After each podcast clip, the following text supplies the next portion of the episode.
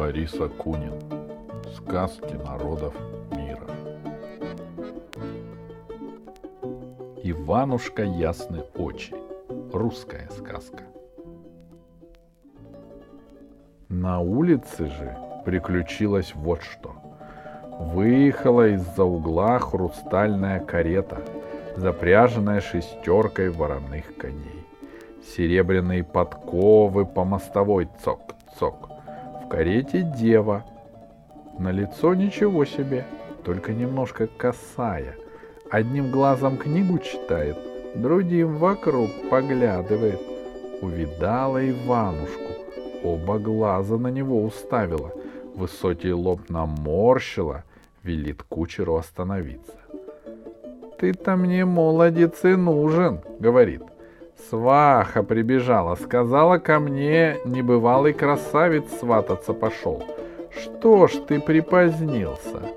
Видишь, поехала сама тебя искать. Я, я Василиса Патрикеевна. Садись в карету, буду с тобой беседу беседовать. Не о чем нам беседовать, молвил Иванушка. Есть у меня уже невеста, Василиса прекрасная, Посмотрела на него боярышня, подумала. Ладно, говорит, невеста у тебя есть, а чего у тебя нету? Вижу на челе твоем думушку. Может, я чем помогу? Люб ты мне, красный молодец. Свататься надо, а денег взять негде, пожаловался Иванушка. Мне бы какой-нибудь кафтанишка, башмаки Софьяновы или хоть сапоги, а то, видишь, я в лаптях. Такому лыцарю в каком-никаком кафтаниште свататься зазорно, отвечает она. Тебе к лицу бархат с золотым шитьем и слава великая, чтоб народ тобой любовался. Тогда бы ладно и свадьбу сыграть, пир на весь мир. Хочешь, я тебе все это устрою. Конечно, хочу, закричал Иванушка. А как? Садись, едем. Повезла Василиса Премудрая его к себе в терем. Там богато, затейно, всюду книги толстенные, на потолке золотом нарисованы созвездия. На полу разные страны и моря. Глобус того света на треноге, подзорная труба в небо смотреть и много других чудес. Ты человек пришлый, сказала гостю боярышня, и верно о змее Горыныче не слыхивал. Отчего же? Слыхивал. Да ведь Илья Муромец ему все три башки срубил, на тот свет отправил. Так это аккурат к нам, чтоб вашему Муромцу повылазила, говорит Премудрая. Живеханик, здоровеханик, Горыныч. И все башки на месте. Поселился за рекой, близ переправы. Всю торговлю порушил, людей пугает, купцов грабит, пшеничные поля огнем жжет. Кто змея Горыныча победит, тому народ тысячу золотых червонцев даст, а народ его любить станет. Смекаешь, к чему я? Смекаю, не дурак, отвечает бывший дурень, а ныне Иванушка ясные очи. И от того, что не дурак, биться со змеем не пойду. Я чай не богатырь, не Илья Муромец. Сожрет меня Горыныч, да выплюнет. А тебе сильно биться и не придется. Я уж все приготовила. Кладет Василиса Патрикеевна перед ним щит и меч. Щит этот не простой, а волшебный, огнеотталкивающий. Как Горыныч в тебя горючим огнем плюнет, пламя назад отлетит и голову его, изрыгнувшую, спалит. Меч самоходный, сам твоей рукой двигать будет, только выхвати его из ножен. Да крепче держи. Оттяпает чудовищу и вторую башку, и третью. Вот и вся баталия. Только близко потом не подходи, чтобы змей, издыхая тебя хвостом своим, не зашиб. Обрадовался Иванушка, схватил щит и меч. готов хоть сейчас в бой. Но сразу-то она его не пустила, сказала, утро вечера мудренее.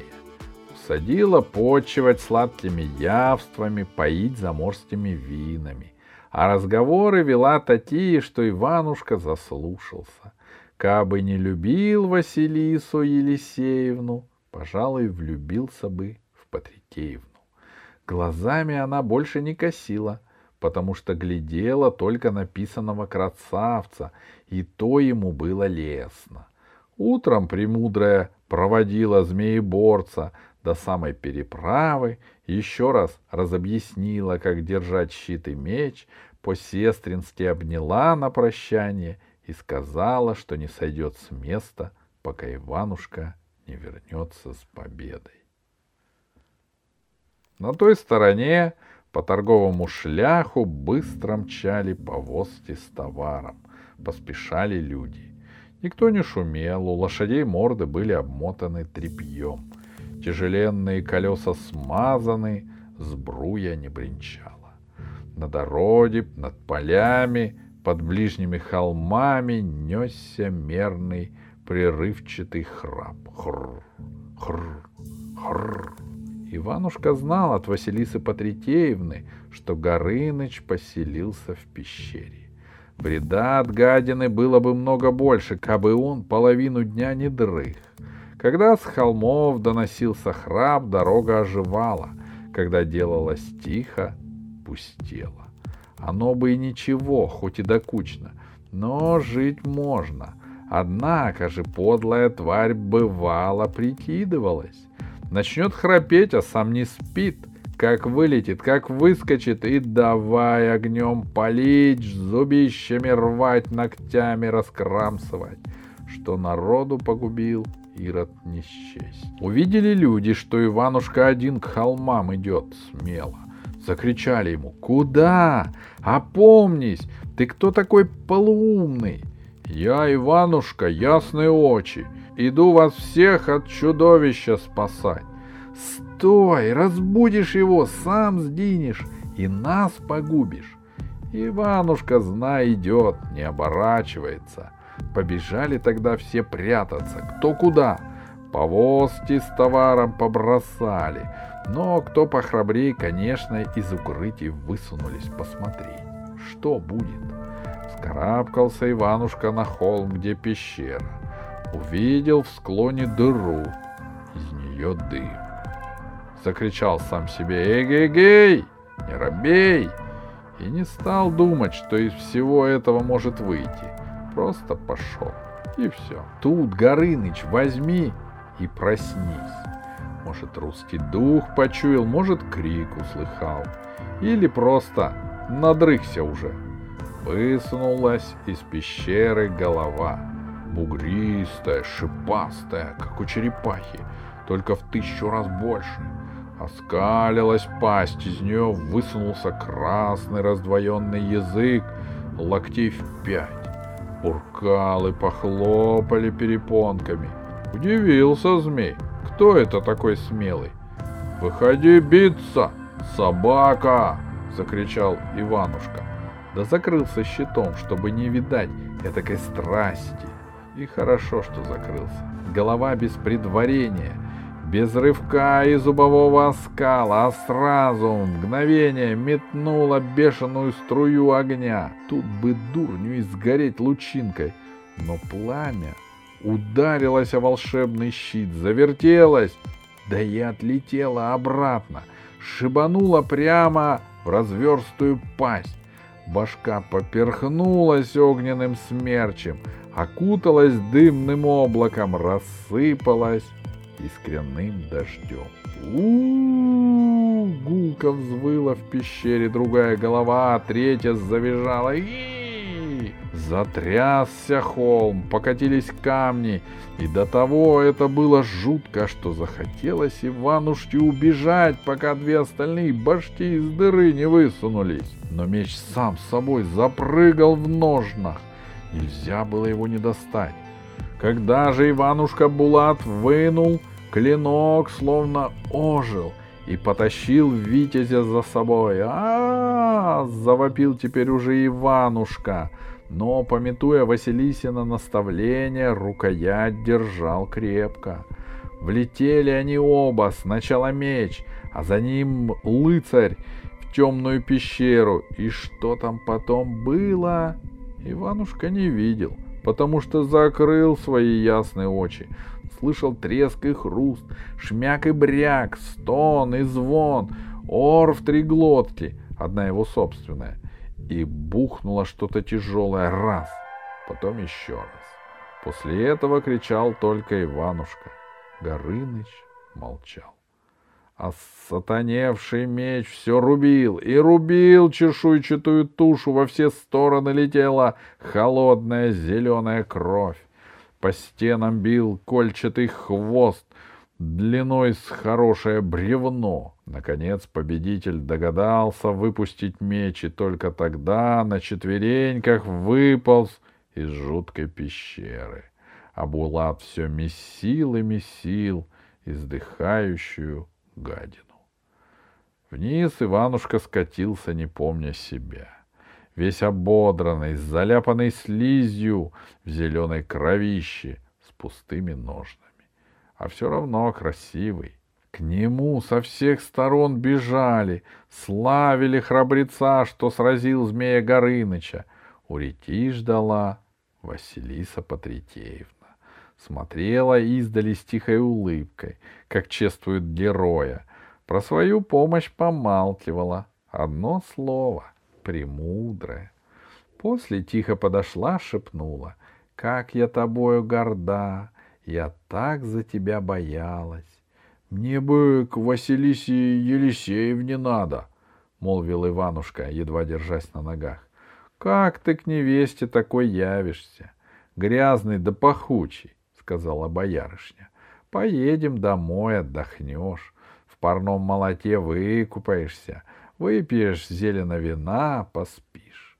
А утром нарядишься в бархат золота, да и отправляйся. Весь город тебя проводит. Так оно все по ее мудрому слову и вышло. Утром Иванушка разрядился в шелка и бархаты, стал такой красивый, что жалко от зеркала отходить.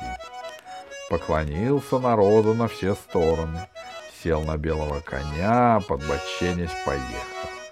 Ясны очи, ясны очи, кричала улица.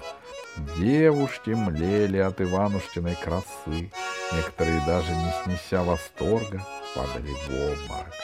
Въехал жених к невесте во двор, а там не как в остальном городе. Никто не празднует, не ликует. Все плачут, стонут, горюют. А в окошке, где давеча сидела Василиса Прекрасная, пусто. «Где она?» — закричал Иванушка. «Где моя Василиса? Не случилось ли с ней худо?» «Случилось! Как не случилось? Рассказали ему Василисины домашние, что вчера с утра боярышня сама не своя была. Все повторяла. «У милого беда, он в опасности, я чую». И не удержали ее, побежала в город жениха искать. И увидел ее раскрасавицу какой-то лазутчик бессмертного кощея. А как такую не увидишь? Если от нее на улице светлее делается. Пал с неба черный орел, Кощеев подручник, схватил Василису Елисеевну когтями за подол и уволок прочь в треклятое царство к своему кослявому владыке. Пропала Василисушка, обратно не вернется. «Далече ли треклятое царство?» — закричал тогда Иванушка страшным голосом. «В какую сторону скакать?» «Если б далече», — сказали ему плачущие слуги, — «до него поганого рукой подать. За горами оно, за лесами. Поедешь на закат, мимо не проедешь. Да только Кощей не змей, Горыныч, даже тебе, геройский Витязь, его не одолеть. Кощей неодолимый, бессмертный. Никого Иванушка не послушал. Пришпорил коня, помчал. Ехал день, проехал горы. Ехал ночь, проехал леса, а там уж началось треклятое царство.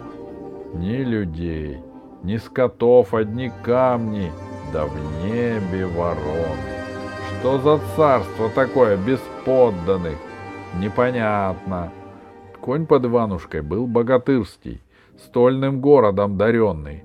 Во всю дорогу не споткнулся, не затомился, а тут встал столбом. Фрррр, ноги дрожат, грива дыбом, и ни в какую. Почуял гибель. Отпустил коня ясные очи. Зачем животине пропадать? Пошел дальше пеш. Видит, впереди мерцает нечто. Приблизился дворец.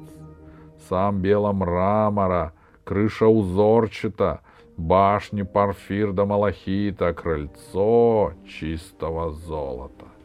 Богаче богатого, а не сказать, чтоб красиво. Глаза режет. Как Кощея одолеть и Василису Елисеевну спасти, Иванушка пока что не придумал. Очень уж за милую тревожился. Ему казалось, только б ее найти, отыскать, а там оно как-нибудь устроится. Взбежал он по золотым ступенькам бестрепетно, зашагал дивными залами, просторными покоями, один другого чудесней. Ни души нигде не было, только пел вдали тихий, невыразимо сладкий голос девичий. «Василиса! Василисушка!» — закричал ясный очи, кинулся со всех ног, распахнул резные двери и замер. Открылся перед ним еще один чертог, не такой, как прочие. На потолке писаны красками охотничьи картины. На стенных коврах висят драгоценные кинжалы с самострелами. Длинной вереницей звериные головы на щитах. Так Иванушке показалось. На стены-то он толком не посмотрел, потому что посреди охотничьей залы стоял стол. На столе золотая клеть. В ней дева не дева, птица не птица, и не то, ни другое, или и то, и другое. Прекрасный собой девичий лик на птичьем теле. Выходит, это она, птица-дева, столь сладко распевала. Увидела Иванушку, петь перестала. «Кто ты?» — спрашивает. «Ты наяву или мне привиделся такой пригожий?» «Я-то Иванушка ясные очи», — говорит он. «А ты что за дива? Ты девица или птица?» «Ныне я птица», — отвечает. «А раньше была девица. Кощей меня похитил, но не извел, как других. Больно сладко я пела, заколдовал, посадил в клетку, чтоб я его тешила. Ах, лучше бы он меня, как прочих, до смерти залезал. И горько заплакала. Как это? Залезал? Вопросил Иванушка. И где они, другие? Да вот же, на стене. Ослеп ты, что ли? Огляделся ясные очи и покрылся ледяным потом. Уж на что двор бабы Еди был страшен, а тут еще хуже.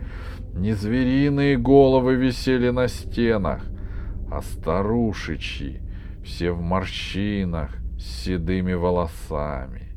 Птица Дива рассказала, как Кощею новую девушку доставят, начинает он у бедной с лица воду пить, так он это называет. Она, сердечная, слезами заливается, а он своим поганым языком их слизывает. От этого краса и молодость от нее к нему переходят. Как все до донышка вылежит, новой жизнью нальется. Дева обращается в дряхлую старуху. Тогда он голову ей отрубает и на стену. «То ж я с тобой лясы точу!» — закричал тут Иванушка. «Мне суженую спасать надо, пока Кощей ее до смерти не залезал. Где мне Василису найти?» «Коли тебе жизнь недорога, скажу», — молвила пленница. «Но не за просто так. Сначала ты мне службу сослужи. Сломай мне шею. Прекрати мои страдания!» «Как же ты мне скажешь, если я тебе шею сломаю? Я чай не дурак. Давай наоборот. Подсказка вперед, шея потом». «Ладно, только гляди, ты слово дал. Пойдешь вперед, повернешь тридцать раз налево, а потом тридцать раз направо. Попадешь в Кощееву спальню.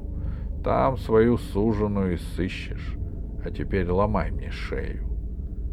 Поглядел Иванушка на ее шею, вся в перьях, почесал затылок. А может, говорит, я тебя лучше из клетки выпущу. Летай себе где захочешь. Поется? Пой. Не поется? Так на ветке сиди. Чем плохо? Может, встретишь финиста ясно сокола. Полюбитесь, птенцы вылупятся. Отворил клетку, сам дальше побежал потому что не всякое слово держать надо. Распахнул тридцать дверей налево, тридцать направо и ворвался в черную-черную Стены, пол, потолок, утварь, даже окна — все там было черное. Но сверху лился яркий свет, и в том луче сияло красное лицо Василисы Елисеевны, несчастная, от слез мокрая. Сидела боярышня, привязанная к креслу, плакала горючими слезами. Увидала Иванушку, запричитала. «По что ты сюда явился на погибель? Меня не спасешь, и сам пропадешь. Беги, пока Кощей не вернулся. Вместе убежим». Бросился он к ней, стал развязывать, увещеваний не слушал тут-то Кощей и вернулся. Никого ясный очень не увидел, только качнулся в воздух, сжался пружиною, отшвырнул Иванушку в сторону, подкинул, повис он под самым потолком, не шевельнуться, ни глазом моргнуть, будто в параличе. И послышался голос, скрипучий, прищепетом. Это в то и сё за село, Оттеда взялося. Дунула Иванушку по лицу холодом, повеяло мертвечиной. Это бессмертный его разглядывал, а самого Кощея не видно было. Молодец! И в красивый какой! В той-то я раньше Молосов не пробовал. Эвана никоти бывают. И коснулась щети что-то липкое, мокрое, да нельзя противное, и Иванушка и заорал бы, да паралич не дал. Фу! прошамкал воздух. Сухая ловка, рот дерет. Эй, молодец, а ну-ка поплась, я тебе сейчас малость разморозу. Полегче немножко стало. Руки, ноги не задвигались, но хоть глаза заморгали и губы размягчились. А еще, откуда ни возьмись, прямо перед Иванушкой соткалась рожа. Ух, скверная!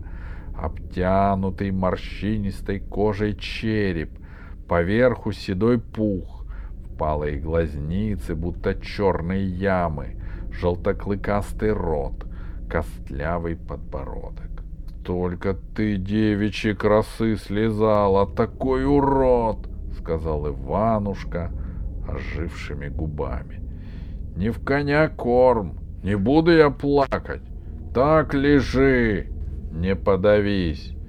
А ты, Василисушка, не плачь. Не тешь его облезлого!» Молвил дерзкое слово и приготовился лишиться жизни. А на кое она такая нужна? Не жалко. Оскорбился Кощей, расшумелся. Никто ему такого прежде говорить не насмеливался. «Не урод я!» — кричит. «Не урод! Мне три тысячи лет, а я в чем молодцом? Сейчас тебе не везу, в свиняси помет превращу!» «Ладно ли оно будет гадить в собственной спальне-то?» — спросил Иванушка в пустоту, потому что Кощей сызново исчез. «В хлев меня сначала доставь, или куда?» Выгадать бы сколько-нисколько времени. Вдруг какое чудо явится, спасет. Оно и явилось чудо. На то она сказка. Отворилась тут дверь. Послышался звонкий голос. «Мое почтение Кощею Кощеевичу!» «Василиса Премудрая!» «Тебе-то зачем пропадать?» — крикнул ей Иванушка. «Отпусти ее, старче! На что она тебе? Она, видишь, косая, некрасивая. Другая дева насмерть бы обиделась. А Василиса Патрикеевна ничего, очень уж мудрая была. Не обо мне говорит речь, а о драгоценном здоровье Кощея Кощеевича. На что твоему степенству утруждаться, черти кого лизать? А заразная попадется. Не всякая хворь сразу видна. Ты бы лучше, батюшка, моего дикохту молодости попробовал. Я его по волшебным книгам варила. Мазнешься два раза утром, да два раза вечером, и молодость тебе будет, и краса. Испытай-ка. Протянула хрустальную склянку. Да не опасайся, Маш, чего тебе станется бессмертному? Склянка сама собой у нее из рук исчезла.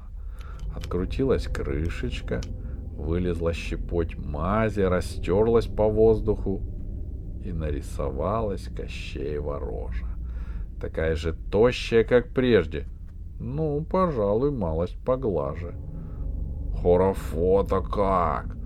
Свежохонька, дуфыста, прошамкала старичина кожа дышит.